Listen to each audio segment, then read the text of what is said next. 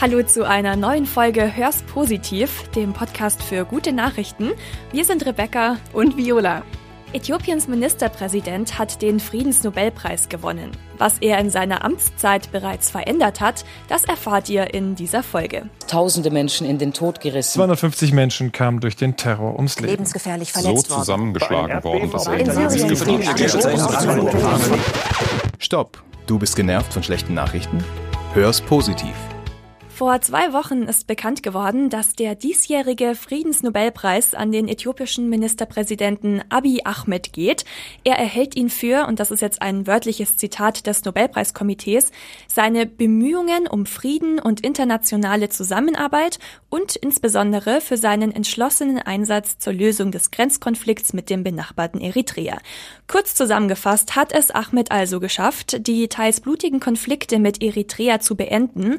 Im Juli Juli vergangenen Jahres haben die beiden Staatschefs einen Friedensvertrag unterzeichnet. Aber warum gab es denn die Konflikte zwischen den beiden Ländern überhaupt? Also dazu muss man erstmal wissen, dass Eritrea, was nördlich von Äthiopien liegt, mal zu Äthiopien gehört hat. 1993 sind sie dann nach 30 Jahren Krieg unabhängig geworden.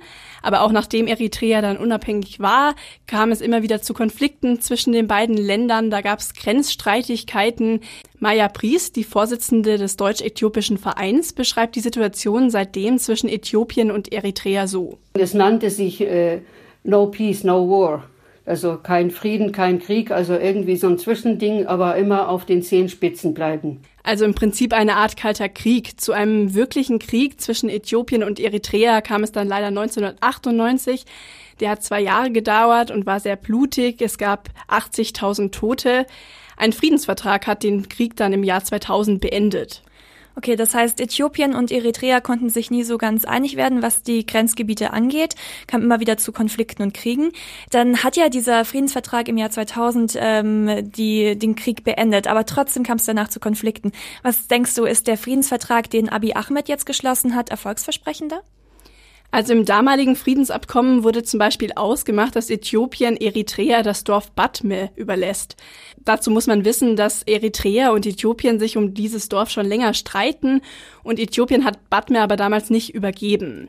Abiy Ahmed hat gesagt, wir kommen jetzt den Forderungen von dem Friedensvertrag damals nach und übergeben Batme an Eritrea. Da waren auch alle überrascht im Land, dass der Ministerpräsident da auf einmal jetzt zustimmt und nach so vielen Jahren Äthiopien sich bereit erklärt, Eritrea Batme zu übergeben. Okay, und äh, welche positiven Folgen hatte dann dieses Friedensabkommen? Also erstmal hatte das sehr positive Folgen. Die Grenze war auf und die Äthiopier sind nach Eritrea gegangen und andersherum, die haben ihre Verwandten nach 20 Jahren wiedergesehen. Das muss man sich mal vorstellen. Auch die Flugzeuge sind wieder geflogen, zum Beispiel. Okay, verstehe. Also so ein bisschen kann man sich das ja vorstellen wie den Fall der Berliner Mauer. Äh, so stelle ich mir das zumindest vor. Mm, so ein Konflikt, der hat ja jetzt, äh, wie du vorhin gesagt hast, äh, schon, der hat mehr als 50 Jahre gedauert. Der ist ja wahrscheinlich nicht einfach mal so beiseite gelegt. Ähm, was denkst du, ist der jetzt mit dem Friedensvertrag wirklich beendet? Also es gibt noch einige Schwierigkeiten. Die Grenze ist jetzt mittlerweile auch wieder offiziell geschlossen. Bereits fünf Monate nachdem die offen war, hat Eritrea bereits erste Übergänge wieder geschlossen. Eritrea mit dem Diktator Assayas Afewerki zeigt sich da wenig kompromissbereit, wohingegen Abiy Ahmed sagt, dass er ja einen Frieden will und auch den Forderungen von Eritrea nachgeht.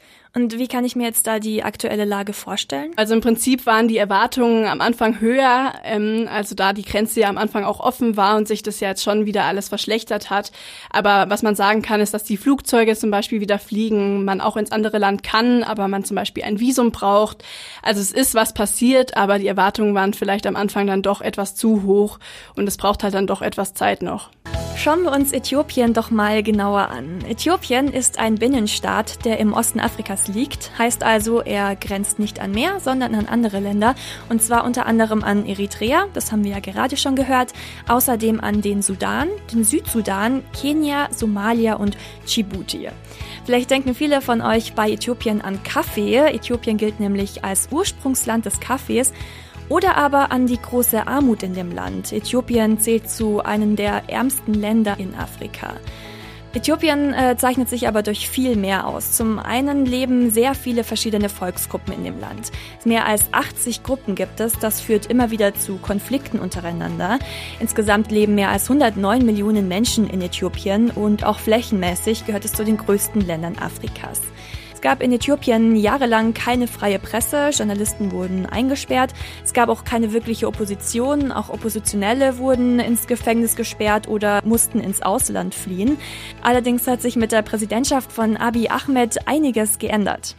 Genau, es hat sich echt viel verändert, vor allem eben in den letzten eineinhalb Jahren, seitdem Abiy Ahmed an der Macht ist, gab es viele positive Entwicklungen die Stimmung in dem Land hat sich komplett in eine andere Richtung entwickelt. Abiy Ahmeds Ziel ist, dass man einig ist, dass, dass man sieht, dass wir sind alle Äthiopier und wir alle wollen dieses Land äh, bauen und wir, wir sind zwar unterschiedlich, aber wir leben zusammen und wir arbeiten zusammen und wir tolerieren einander und so. Das, das ist, er spricht sehr viel von Versöhnung und von Liebe und, und Frieden das sagt Maya Pries vom Deutsch-Äthiopischen Verein.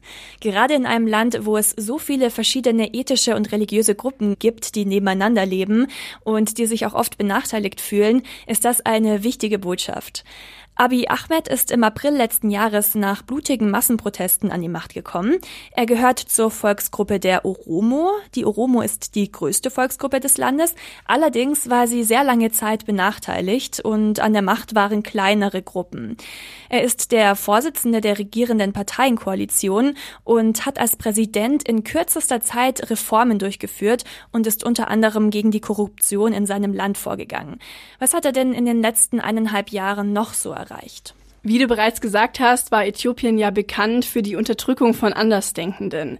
Und gerade im Bereich Pressefreiheit bzw. Meinungsfreiheit hat Abiy Ahmed jetzt sehr viel verändert. Er hat zum Beispiel tausende Journalisten und politische Gefangene aus dem Gefängnis entlassen und auch Oppositionelle, die im Exil waren, hat er wieder zurückgeholt. Außerdem hat er zum Beispiel insgesamt 250 Blogs und Nachrichtenseiten im Internet wieder freigegeben. Die waren davor gesperrt. Es gibt jetzt auch viele Zeitungen und Magazine, die unabhängig von der Regierung berichten, aber auch in den umliegenden Ländern hat er sich sehr für den Frieden eingesetzt und vermittelt dazwischen den Staaten, sagt Pries. Er ist ein Friedensstifter in, in allen Ländern rundherum. Er ist in Somalia und in Djibouti, in Sudan, in, in Südsudan. Er ist überall aktiv. Er hat äh, Äthiopien, also von Saudi-Arabien, von, von Jemen, von Ägypten, überall nach Hause geholt, am besten mit seinem eigenen Privatflugzeug, solche, die da in sklavenähnlichen Bedingungen gearbeitet haben. Abiy Ahmed gilt also als Hoffnungsträger für Frieden auch in den umliegenden Regionen. Wie bereits angesprochen, waren Oppositionelle in Äthiopien lange Zeit unterdrückt. Der Weg in Richtung Demokratie erscheint mit Abiy Ahmed jetzt aber wahrscheinlicher. Abiy Ahmed hat sich zum Beispiel für ein Mehrparteiensystem ausgesprochen und sucht auch verstärkt den Dialog mit den Oppositionsgruppen. Mit seinem neuen Wahlgesetz plant er zum Beispiel auch freie Wahlen für das Jahr 2020, was ja in Äthiopien auch nicht häufig der Fall war, dass äh, Wahlen unter fairen Bedingungen stattfinden und dass mehrere Parteien gewählt werden können. Zudem hat er sich auch für die Rechte der Frau in der Politik stark gemacht. Jeder zweite Posten im Kabinett ist jetzt von einer Frau besetzt und seit Oktober letzten Jahres hat Äthiopien auch zum Beispiel zum ersten Mal eine Präsidentin. Man muss sich das so vorstellen, Abiy Ahmed ist Ministerpräsident. Das kann man äh, mit dem Bundeskanzler in Deutschland vergleichen. Und äh, die Präsidentin in Äthiopien nimmt eher repräsentative Aufgaben, also ist vergleichbar mit dem deutschen Bundespräsidenten. Genau. Abiy Ahmed hat also unter anderem die Rechte der Frauen in der Politik gestärkt, äh, versucht jetzt freie Wahlen abzuhalten und hat auch andere Reformen äh, vorangebracht. Aber solche Reformen brauchen ja auch immer ihre Zeit. Definitiv. Armut ist natürlich immer noch sehr weit verbreitet im Land und es gibt immer noch viele ethische und religiöse Konflikte. Viele Menschen wünschen sich, dass die Reformen schneller gehen. Was das Problem ist, dass die Leute verdienen sehr wenig. Auch wenn sie Arbeit haben, verdienen sie zu wenig. Und, äh, und Abi hat versucht zu sagen, also bitte jetzt nicht jaulen, wir tun das für unser Land und das wird schon mit der Zeit besser. Aber äh, ja, aber erzählen Sie das den, den Hungrigen. Es ist auf dem richtigen Weg, aber das dauert. Es ist ja in, Europa auch nicht in zehn Jahren äh, oder in fünf Jahren äh, alles gekommen. Und deswegen ist es wirklich immer wieder, muss ich sagen, ist Geduld, was man braucht. Auch wenn der Weg richtig ist, aber der Weg ist noch lang. Da hat Äthiopien auf jeden Fall noch sehr viel vor sich, aber trotzdem ist es wirklich bemerkenswert, wie sich das Land in den letzten Jahren, vor allem seitdem Abiy Ahmed an der Macht ist, weiterentwickelt hat. Pries sagt auch, dass man das Äthiopien von heute gar nicht mehr mit dem von damals äh, vergleichen kann. Da ist eine, eine, so eine hoffnungsvolle Stimmung und fröhlichere äh, Atmosphäre. Also doch, das ist, ist also ganz anders, denn ich bin ja in Äthiopien zum ersten Mal 85 gewesen und da in der Mengistu-Zeit, also als es die Militärdiktatur war und das, der Unterschied ist riesig. Mit seinen Friedens- und Demokratisierungsbemühungen hat Abiy Ahmed in seinen rund eineinhalb Jahren Amtszeit also schon einiges erreicht.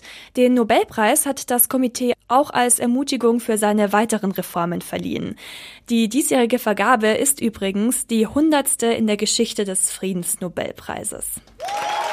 Hör's positiv. Jetzt noch mehr positive Nachrichten. Die Luft in Europa ist sauberer geworden. Wie die Europäische Umweltagentur mitgeteilt hat, ist die Luftqualität besser geworden. Die Verbesserungen führen die Experten unter anderem auf verbindliche Vorschriften und auf lokale Maßnahmen zurück. Aber noch immer liegt der Wert über den Richtlinien der Weltgesundheitsorganisation WHO. Eine weitere gute Nachricht kommt aus dem US-Bundesstaat Kalifornien. Hier wird der Verkauf und die Produktion von Pelzprodukten verboten. Das neue Tierschutzgesetz soll 2023 in Kraft treten.